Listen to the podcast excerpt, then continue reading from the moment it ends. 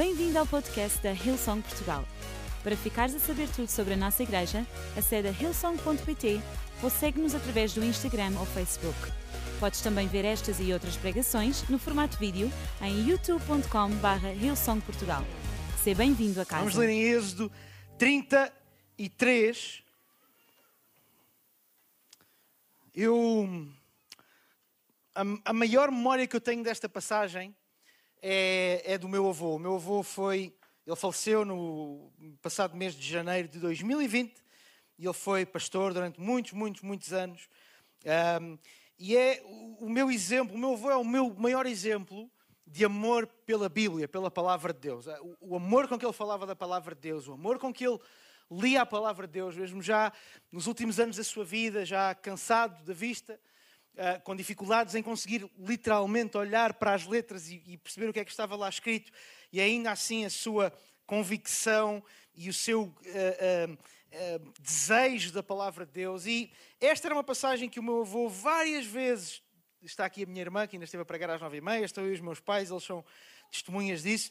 Várias vezes o meu avô mencionava esta passagem quando nós estávamos em família e não raras vezes se emocionava quando ele falava desta passagem que está em Êxodo 33. E diz o seguinte: diz que o Senhor disse a Moisés: Vai, sobe daqui, ou seja, vai-te embora daqui, tu e o povo que fizeste subir da terra do Egito, e vai até à terra que eu jurei a Abraão, a Isaac e a Jacó, a qual eu disse que à tua semente a darei, e enviarei um anjo diante de ti e lançarei fora os cananeus, os amorreus, os heteus, os fariseus, os heveus e os jebuseus, que eram povos que viviam naquela zona geográfica, e a uma terra que mana leite e mel, porque eu não subirei no meio de ti, porquanto és um povo obstinado, para que não te consuma eu no caminho. E ouvindo o povo esta má notícia, se entristeceram e nenhum deles pôs sobre si os seus atavios, os seus adornos, as suas seu, as suas coisas bonitas que o povo gostava de utilizar, os adornos físicos. E Moisés disse ao Senhor, isto do versículo, lemos do versículo 1 ao 4, vamos ler agora ao versículo 12 em diante. Moisés disse ao Senhor: Tu me dizes, faz subir a este povo, porém não me fazes saber a quem has de enviar comigo. Tu próprio disseste que, conhe que, te, que eh, conheço-te pelo teu nome e achaste graça aos meus olhos. Ou seja, o próprio Deus disse isto a Moisés. E Moisés diz: Agora, pois, se achei graça aos teus olhos, eu rogo-te, eu peço-te, que agora me faças saber o teu caminho e conhecer-te-ei, para que ache graça aos teus olhos e atentes que esta nação é o teu povo. E Deus disse, pois: Irá a minha presença contigo, contigo, Moisés, para te fazer descansar. Ao que Moisés lhe disse: Se a tua presença não for conosco, não nos faças subir daqui. Senhor Jesus, obrigado pela tua palavra, obrigado pela palavra de Deus, que ela fale aos nossos corações de uma forma tão poderosa, Senhor, que seja impossível sairmos deste lugar e ficarmos da mesma forma como entramos. Em nome de Jesus, amém. Um rápido contexto. Esta história vem na sequência, nós não, não tenho tempo para ler tudo, mas esta história vem numa sequência. Moisés tinha ido ao topo do Monte Sinai e tinha ouvido aquilo que nós conhecemos como os Dez Mandamentos. E a determinada altura, quando Moisés está no topo do monte, Deus vira-se para ele e diz assim: Olha, agarra nas tuas coisas e desce, porque o povo lá embaixo corrompeu-se, está-se a corromper. Outras palavras, o povo lá embaixo está a fazer porcaria. E estava. O povo tinha feito exatamente isto. Como Moisés tinha demorado muito tempo lá em cima, eles pensaram: se calhar Moisés morreu e nós precisamos de alguma coisa que nos guie. Então vamos fazer um bezerro de ouro que funcione para nós como um Deus, que nós vamos adorar e vamos esperar que seja esse bezerro que nos guie. Foi isso que aconteceu. E Moisés, quando desce, antes desta passagem, Moisés vem, em português corrente, ele vem pior que estragado. Moisés vem piurso. Vem, piurso quer, é uma, é uma, quer dizer pior que urso. Moisés, eu imagino. Moisés era um, era um homem, ele por duas ou três vezes tem essas reações na Bíblia de se irar e ter até reações físicas. Moisés devia vir como às vezes eu vou quando um dos meus filhos comete um erro, sabem? Aqueles erros. Quando um dos meus filhos parte uma coisa que não era suposto partir, sabem? Quando alguma coisa lá em casa custou dinheiro de repente está em cacos ou deixou de funcionar. Vocês conhecem, pais, vocês conhecem esta sensação? Já mais passaram por ela? Eu trocava de vida com alguns de vocês agora, mas, mas trocava mesmo. E Moisés desceu o monte, ele vinha com ira contra o povo. E Deus, obviamente, nós podemos ver, Deus estava ainda, se Moisés estava irado com o povo, Deus ainda mais, porque eles tinham pecado, tinham falhado contra ele. E o que nós vemos aqui é um Moisés que, no meio de toda esta ira, ele consegue ter uma conversa com Deus e interceder pelo povo. A minha mensagem de hoje chama-se Linhas Vermelhas não tem a mínima conotação clubística nem futebolística. Eu quero deixar isto claro como água desde o minuto 1. Linhas vermelhas. Sabem, nós, enquanto seres humanos, aliás, há uma frase até que se utiliza muito, e pessoas que têm uma vida muito cheia, e até muitas vezes vidas que nós olhamos e até gostávamos de ter, usa-se muito a expressão uma vida sem limites. Ah, eu tenho uma vida sem limites. Eu gostava de ter uma vida sem limites. Eu tenho alguma dificuldade em processar esta frase. Porque eu olho para a vida e eu olho para a maneira como a nossa vida corre e eu tenho dificuldade em perceber como é que nós conseguimos ter uma vida saudável em vários aspectos se nós de antemão, se nós a priori não estabelecermos limites fronteiras para a nossa própria vida. Ou seja, se nós não estabelecermos linhas vermelhas que são para nós lugares que nós dizemos daqui eu não vou passar, é esta é uma linha. Aliás, nós até costumamos usar esta expressão em português, pisar o risco ou ultrapassar a linha. É exatamente, olha, este é um limite, esta é uma fronteira que eu não quero ultrapassar. E nós muitas vezes não fazemos um trabalho de casa, um trabalho prévio, um trabalho anterior de estabelecer estes limites, de estabelecer estas fronteiras. E o que acontece é que quando nós não estabelecemos limites e fronteiras a priori, quando nós chegamos a um momento em que temos de tomar uma decisão, nós somos muitas vezes levados pelas circunstâncias, pelas emoções, pela maior ou menor facilidade que uma solução apresenta ou não, porque nós não trouxemos um limite antes do tempo. Nós não estabelecemos, não, olha, isto é a minha fronteira, este é o meu limite. E hoje, baseado nesta palavra de Moisés, nesta passagem de Moisés que eu li, eu gostava de falar sobre três linhas vermelhas. A primeira linha vermelha é, e se tiverem sítio onde tomar notas, eu aconselho a tomar notas. O cansaço não interfere com as minhas decisões permanentes. Nós temos os versículos 14 e 15. Deus diz a Moisés: A minha presença vai contigo para te fazer descansar. Lembra-se do que é que eu disse antes? Moisés estava furioso. Moisés estava cansado não só de andar já, já tinham saído do Egito há algum tempo, eles andavam como viviam como nómadas pelo deserto, à procura, à espera de chegar a uma tal terra prometida.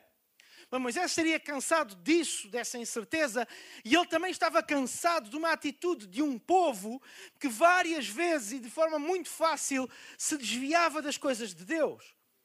Este é o povo que, depois de quase 500 anos como escravo no Egito, a trabalharem debaixo de sol tórrido, a trabalharem debaixo do chicote e da chibata, pouco depois de terem sido libertados, estavam perante o Mar Vermelho e antes de Deus abrir o Mar Vermelho, se ouviu no meio do povo: se era para nos trazeres até aqui, para morrermos aqui, mais valia estarmos escravos no Egito.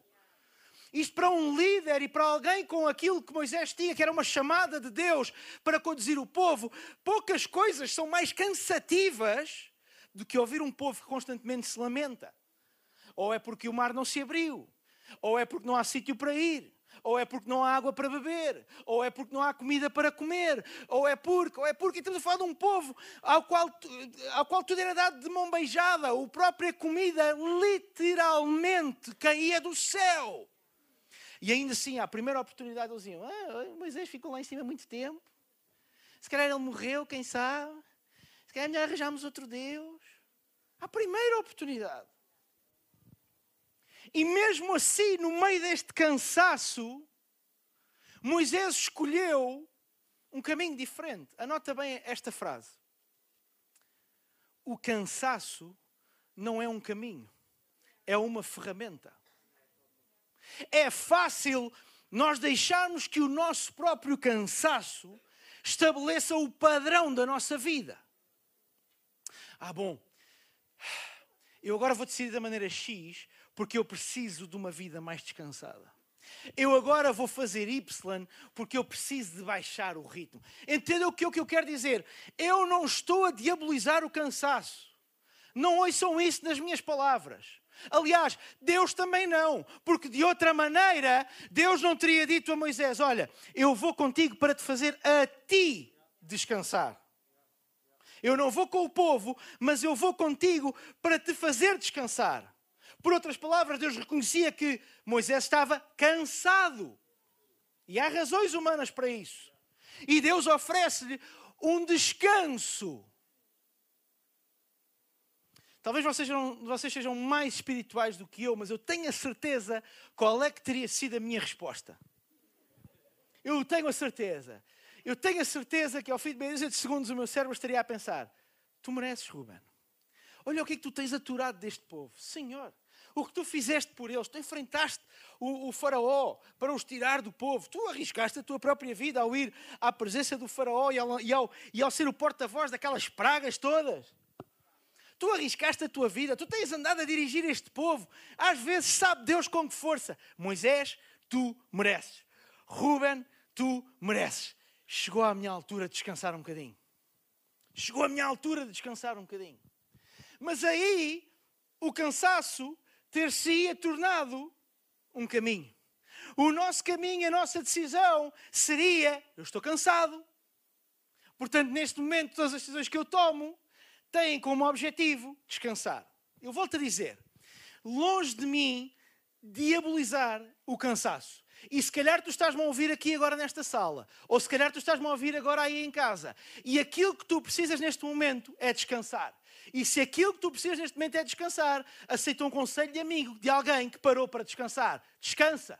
E tu podes ter descansar um ano, uma, um mês, uma semana, um dia, seja o que for, descansa, mas nunca permitas que o descanso se torne o teu caminho, mas sim a tua ferramenta para voltares com mais força, para voltares com maior autoridade.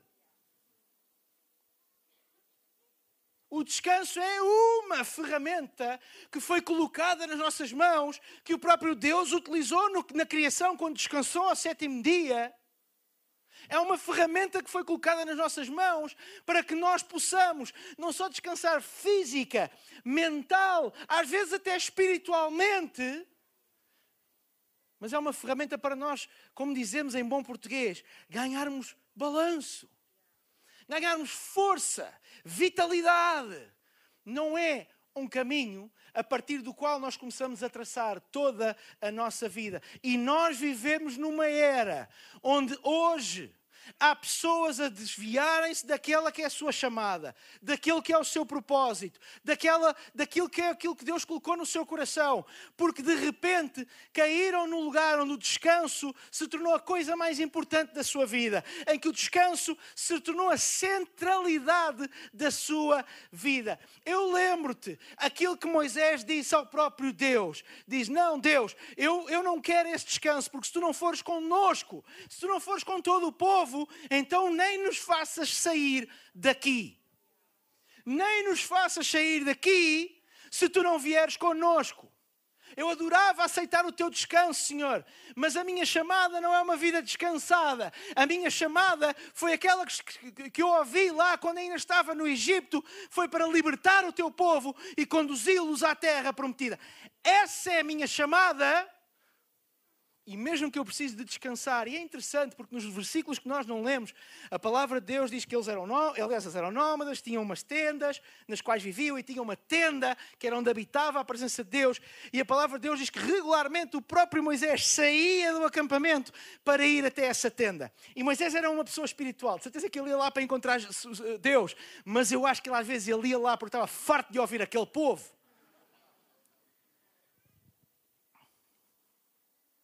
Sabem? O cansaço deve ser para nós uma linha vermelha. E hoje nós estamos a pôr esta linha vermelha pensando que, bom, o cansaço é uma coisa da qual eu não posso abdicar. E eu volto a dizer, em alguns pontos da nossa vida isso é real.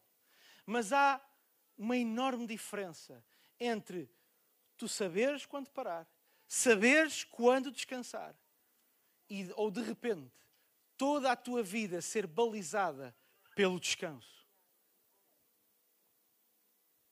E se calhar tu tens tido ofertas na tua vida iguais às que Moisés teve. Olha, bora. Vamos, vamos subir, mas eu vou contigo para te fazer descansar. Vamos mudar alguma coisa e eu vou contigo para te fazer descansar. Olha, vamos, vais poder fazer isto para poderes descansar. Vais poder fazer aquilo para poderes descansar. Olha muito bem para aquilo que tens nas tuas mãos e pergunta-te: isto é o quê? Isto é uma oportunidade para eu descansar por um período de tempo? Isto é uma oportunidade para eu parar por um período de tempo? Ou é um engodo, ou é um isco para de repente eu estar completamente adicto ao descanso. E de repente a única coisa que eu vejo é descanso. Eu volto a dizer, eu gostava que este, eu gostava que vocês não me interpretassem mal de maneira nenhuma.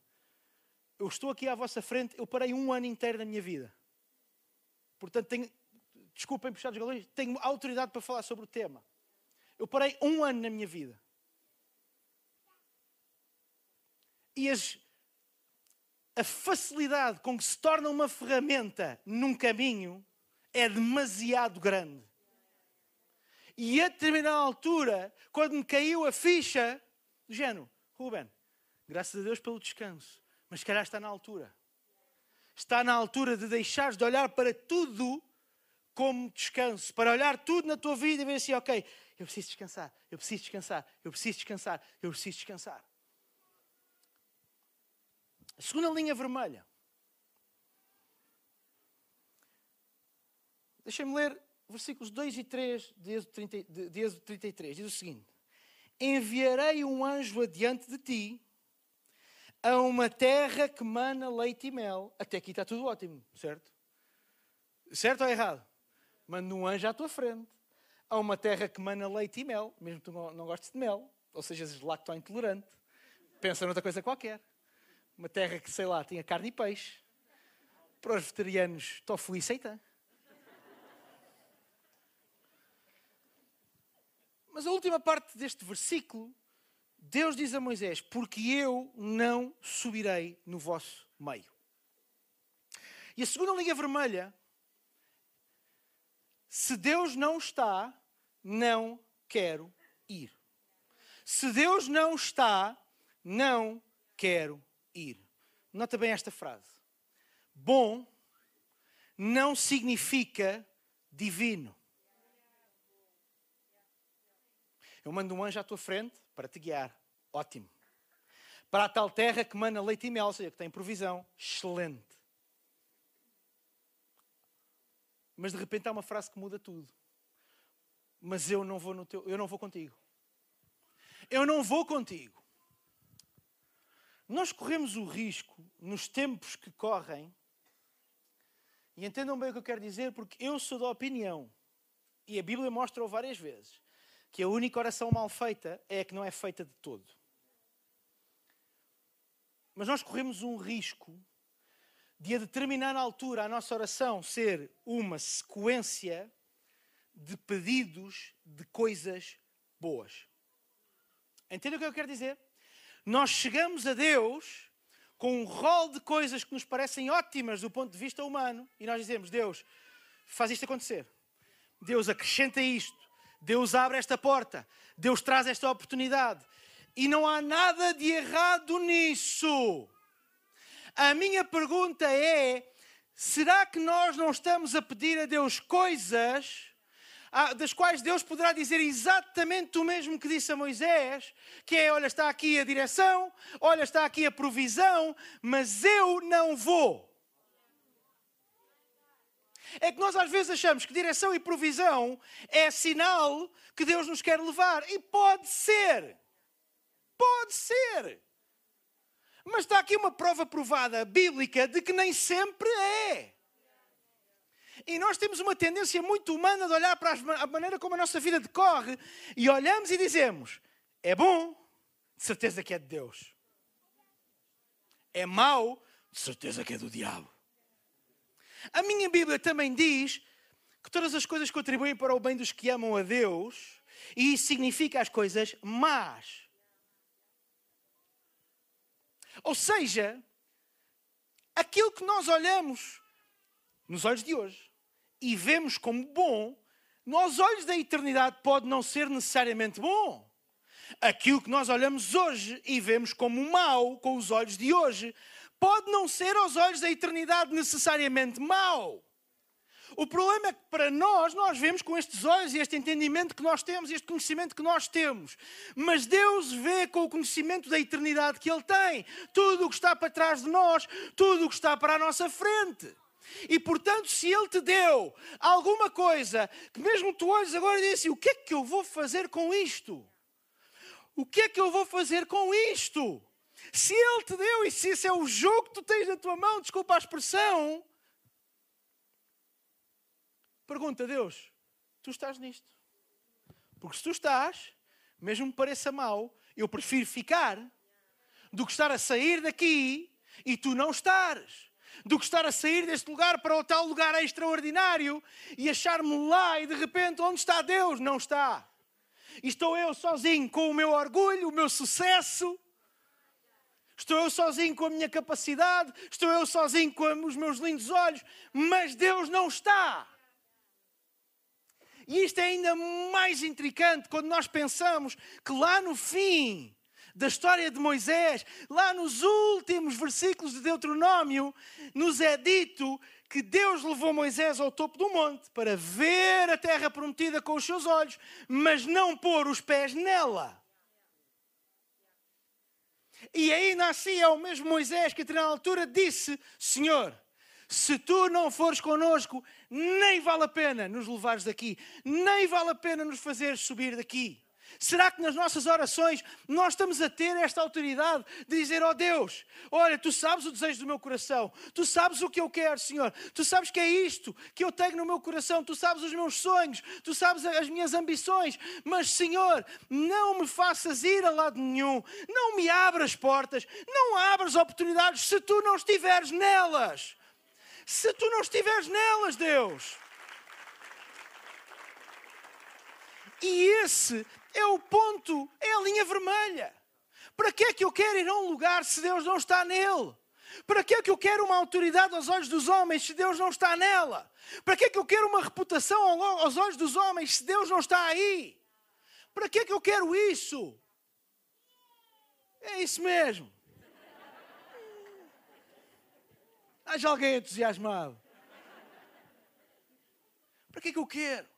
Não me faças sair daqui, não nos faças subir daqui. Eu só quero as coisas boas se tu estiveres nelas, Deus. E eu sei que o mundo pode não entender nada da minha oração, eu sei que o mundo pode não perceber o que é que eu quero dizer com isto, mas eu só quero as coisas boas, Deus, se tu estiveres nelas. Ai, mas aquele relacionamento tem tanto potencial só se Deus estiver nele.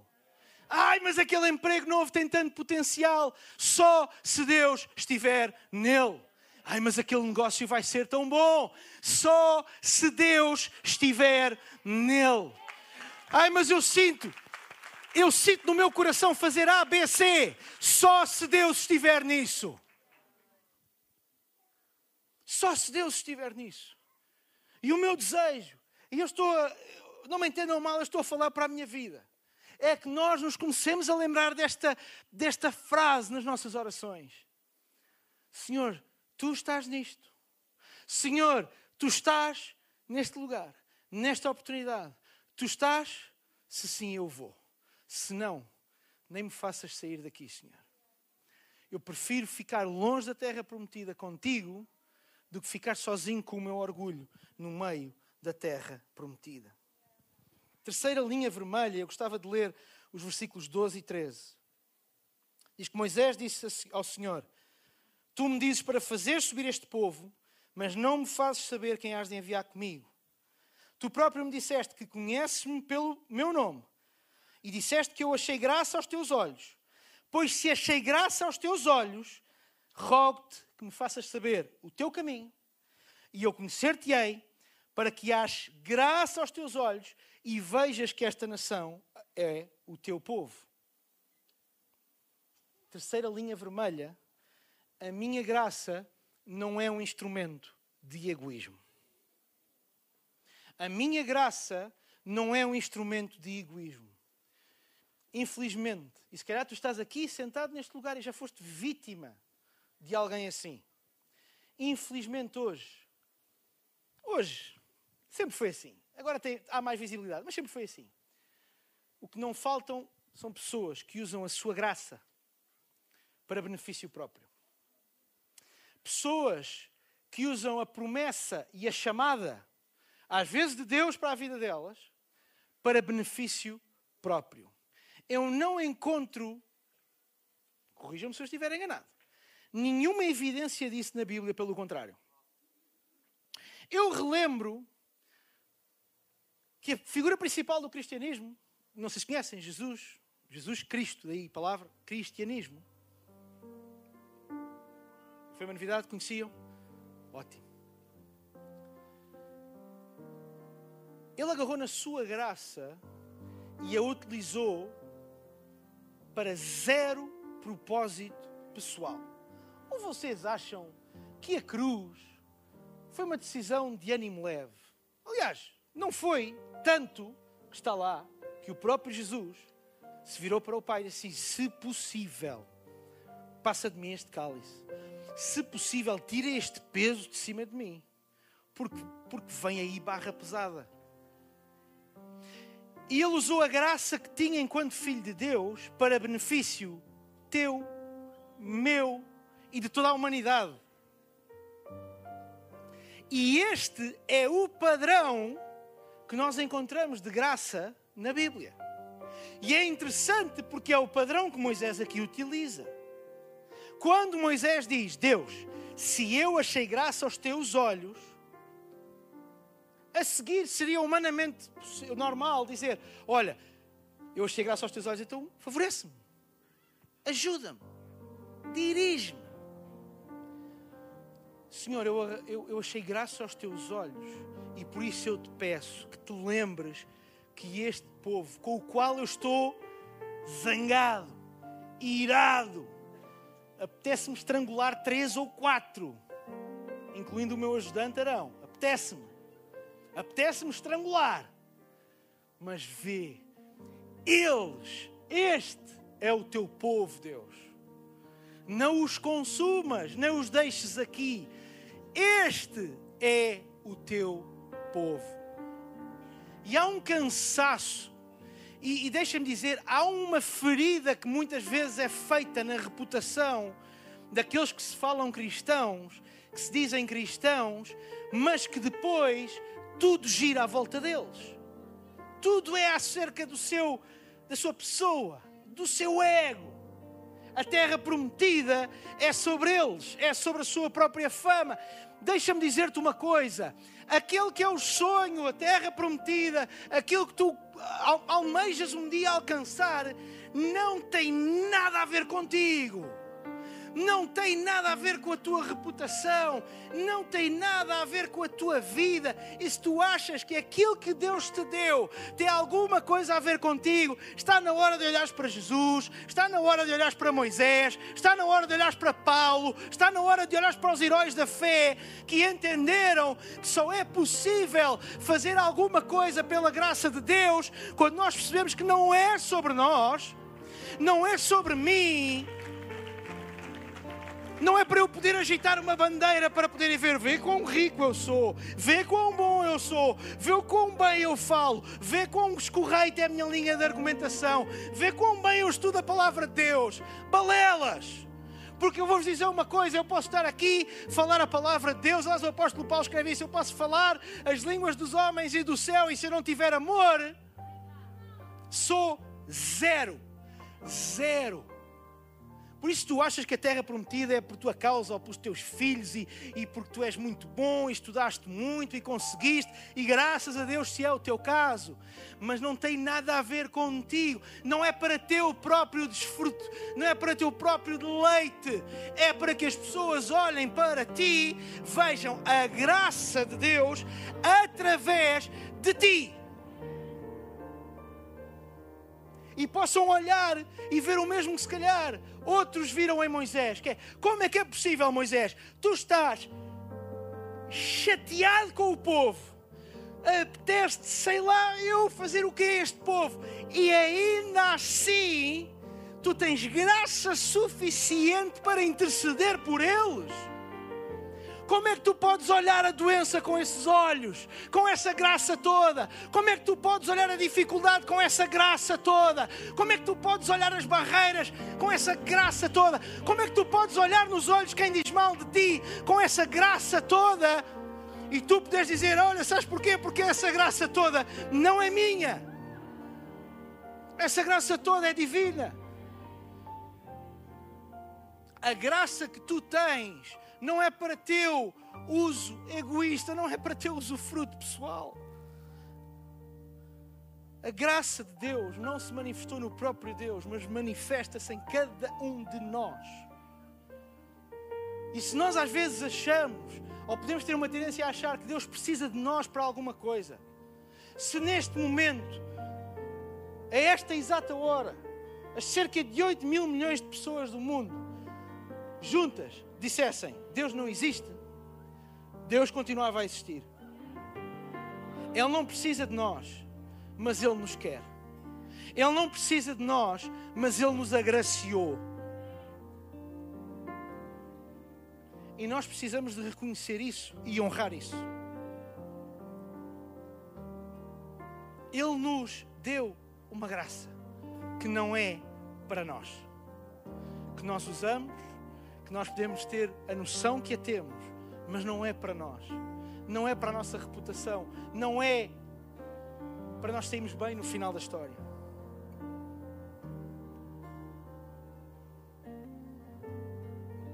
Eu gostava de vos dar um ponto bónus. Pode ser uma linha vermelha bónus. Vocês aguentam 3 minutos? Eu gostava de ir a uma história que tem muito a ver com esta. Daniel, Daniel 3. E a história de Sedraque, Mesaque e Abednego, alguns de vocês provavelmente já ouviram pregações, já leram com os vossos próprios olhos. E vai estar aqui atrás, quiserem acompanhar, diz o seguinte: O rei Nabucodonosor virou-se para eles e disse: Verdade, é verdade, Sedraque, Mesaque e Abednego, que vocês se recusaram a servir os meus deuses e adorar a estátua de ouro que eu mandei erguer. Ele tinha mandado erguer uma enorme estátua de ouro e deu indicação a todo o povo que se tinha que curvar perante aquela estátua. Se assim é, eu dou-vos mais uma oportunidade. A música vai começar a tocar.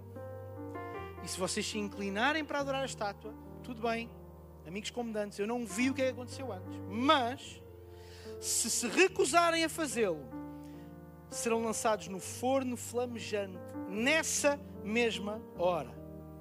E vamos ver se há algum Deus, outro Deus, que vos possa livrar das minhas mãos. Ao que os três homens responderam: Oh Nabucodonosor, nós nem precisamos de te responder sobre isso, porque se formos lançados para dentro da fornalha, o nosso Deus será capaz de nos libertar e Ele vai nos livrar das tuas mãos. Que fantástica confiança destes três homens! Ele vai nos livrar das tuas mãos, Ele não nos vai deixar ficar consumidos naquela fornalha. Eu gosto desta confiança destes três homens. E há uma parte de mim que ora porque, porque é que o versículo 18 existe. E o versículo 18 é a quarta linha vermelha, a linha vermelha de bónus que eu vos dou hoje. Porque a seguir, o que estes homens dizem são três palavras.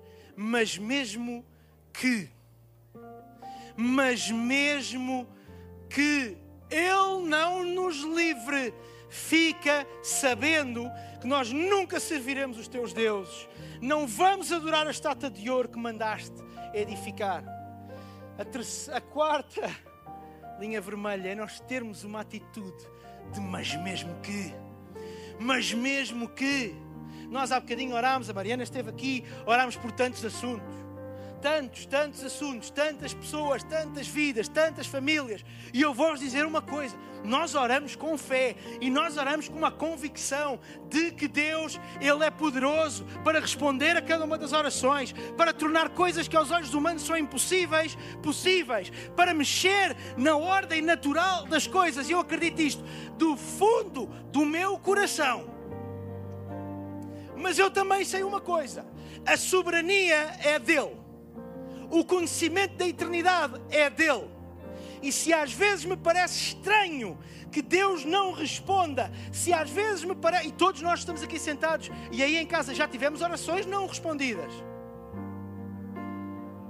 Se pode parecer estranho, e a mim muitas vezes me parece, se às vezes até pode parecer tirar o pior de nós, como é que Deus não respondeu? Como é que Deus não livrou? Como é que Deus não curou? Apesar da fé, apesar da, da, da, da, da força, apesar dos meus olhos estarem colocados em Deus, como é que Ele não respondeu? Porque Ele é soberano, porque Ele sabe todas as coisas e porque eu volto a dizer aquilo que parece bom aos meus olhos, no meu conhecimento limitado pode não estar dentro daquele que é o seu plano maravilhoso. E é por isso que nós precisamos de traçar uma linha. Deus, por que é que não aconteceu? Deus, por que é que não deu? Mas ainda assim, mas mesmo que não tenha dado, mesmo que não tenha acontecido, mesmo que não tenha aparecido, mesmo que a resposta não tenha vindo, a minha boca não vai abrir para maldizer o meu Deus, as minhas mãos não se vão, não se vão recolher para deixar de ser generoso. Eu vou continuar a adorá-lo, eu vou continuar a acreditar no seu poder, eu vou continuar a acreditar que quando eu oro, o que eu ouço é o som de um túmulo vazio a ecoar, cheio de eco, porque já não está lá nada, já não está lá ninguém. E é isso que eu ouço quando eu oro. Mas eu continuo a confiar que Ele, o meu Deus, é soberano e a minha fé, a minha crença, a minha confissão não são um negócio que eu tenho com Deus. Se tu responderes, eu acredito. Se tu fizeres, eu estou contigo. Se tu vieres, eu sirvo. Não, mesmo que não respondas, eu estou contigo. Mesmo que não respondas, eu sirvo-te. Mesmo que não seja como eu quero, eu vou continuar a bendizer o nome do meu Deus. Mesmo que eu peço que fiquemos todos de pé. Eu vou ocupar mais dois minutos do vosso tempo e pedir que não houvesse movimento na sala, por favor. Eu espero que hoje tu possas ter definido limites para a tua vida, para que quando chega o dia, o dia da tentação, o dia de tomares uma decisão, tu te lembrares. Eu defini estas linhas vermelhas, eu defini estas fronteiras, eu defini estes limites e eu não os vou passar eu não os vou passar. Mas sabes que Deus, Ele olhou para nós e Ele desenhou uma linha vermelha muito mais longe do que aquilo que humanamente pareceria possível.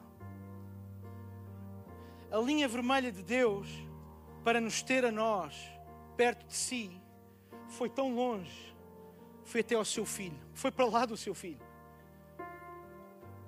Eu nunca, em nenhuma circunstância, sou pai de dois filhos. E se estás aqui, és pai e mãe, provavelmente partilhas desta frase comigo. Não há nenhuma circunstância que me fizesse pensar em colocar uma linha vermelha para lá dos meus filhos, em sacrifício dos meus filhos. Nunca, zero. Não há nenhuma circunstância neste mundo ou noutro. Mas tu, para percebermos a dimensão do amor de Deus sobre nós, a linha que Ele desenhou foi para lá do filho dele.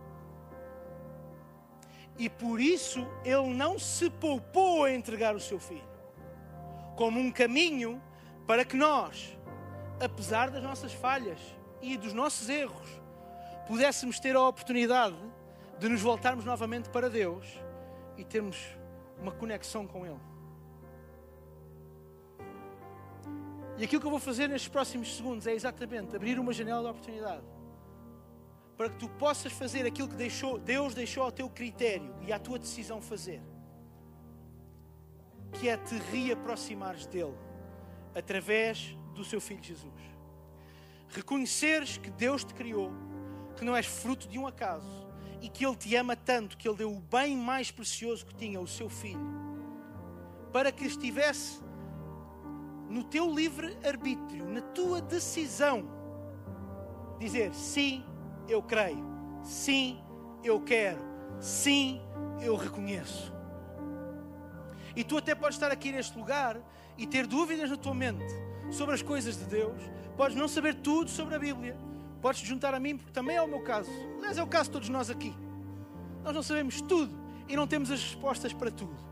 Mas uma coisa eu sei Tu hoje entraste neste lugar e não foi por acaso.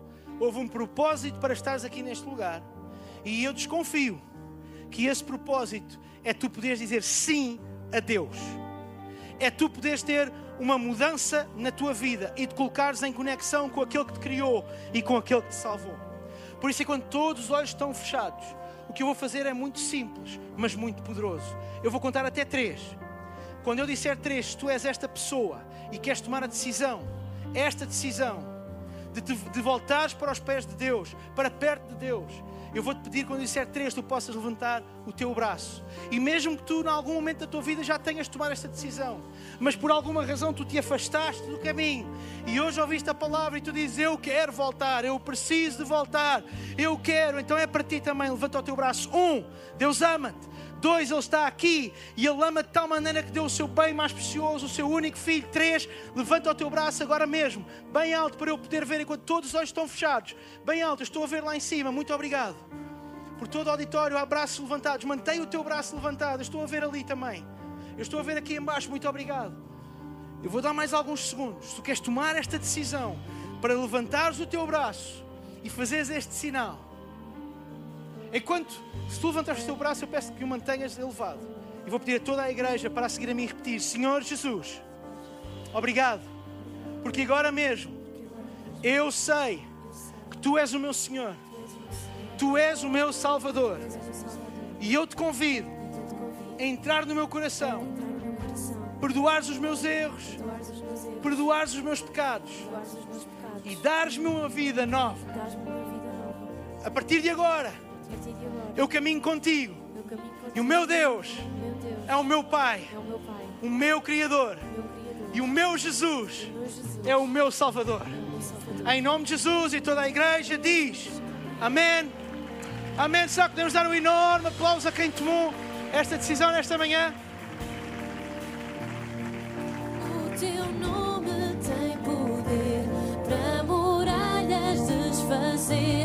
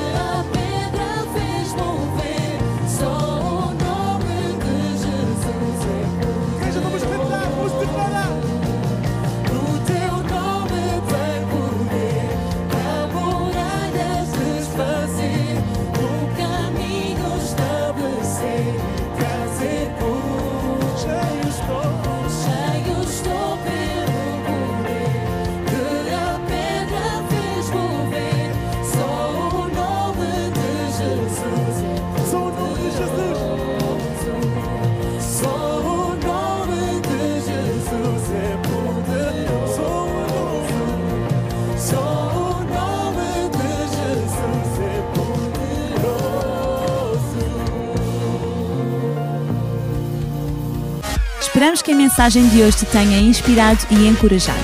Se tomaste a decisão de seguir Jesus pela primeira vez, acede a hillsong.pt Jesus para dar o teu próximo passo. Relembramos que podes seguir-nos no Facebook e Instagram para saber tudo o que se passa na vida da nossa igreja. O melhor ainda está por vir.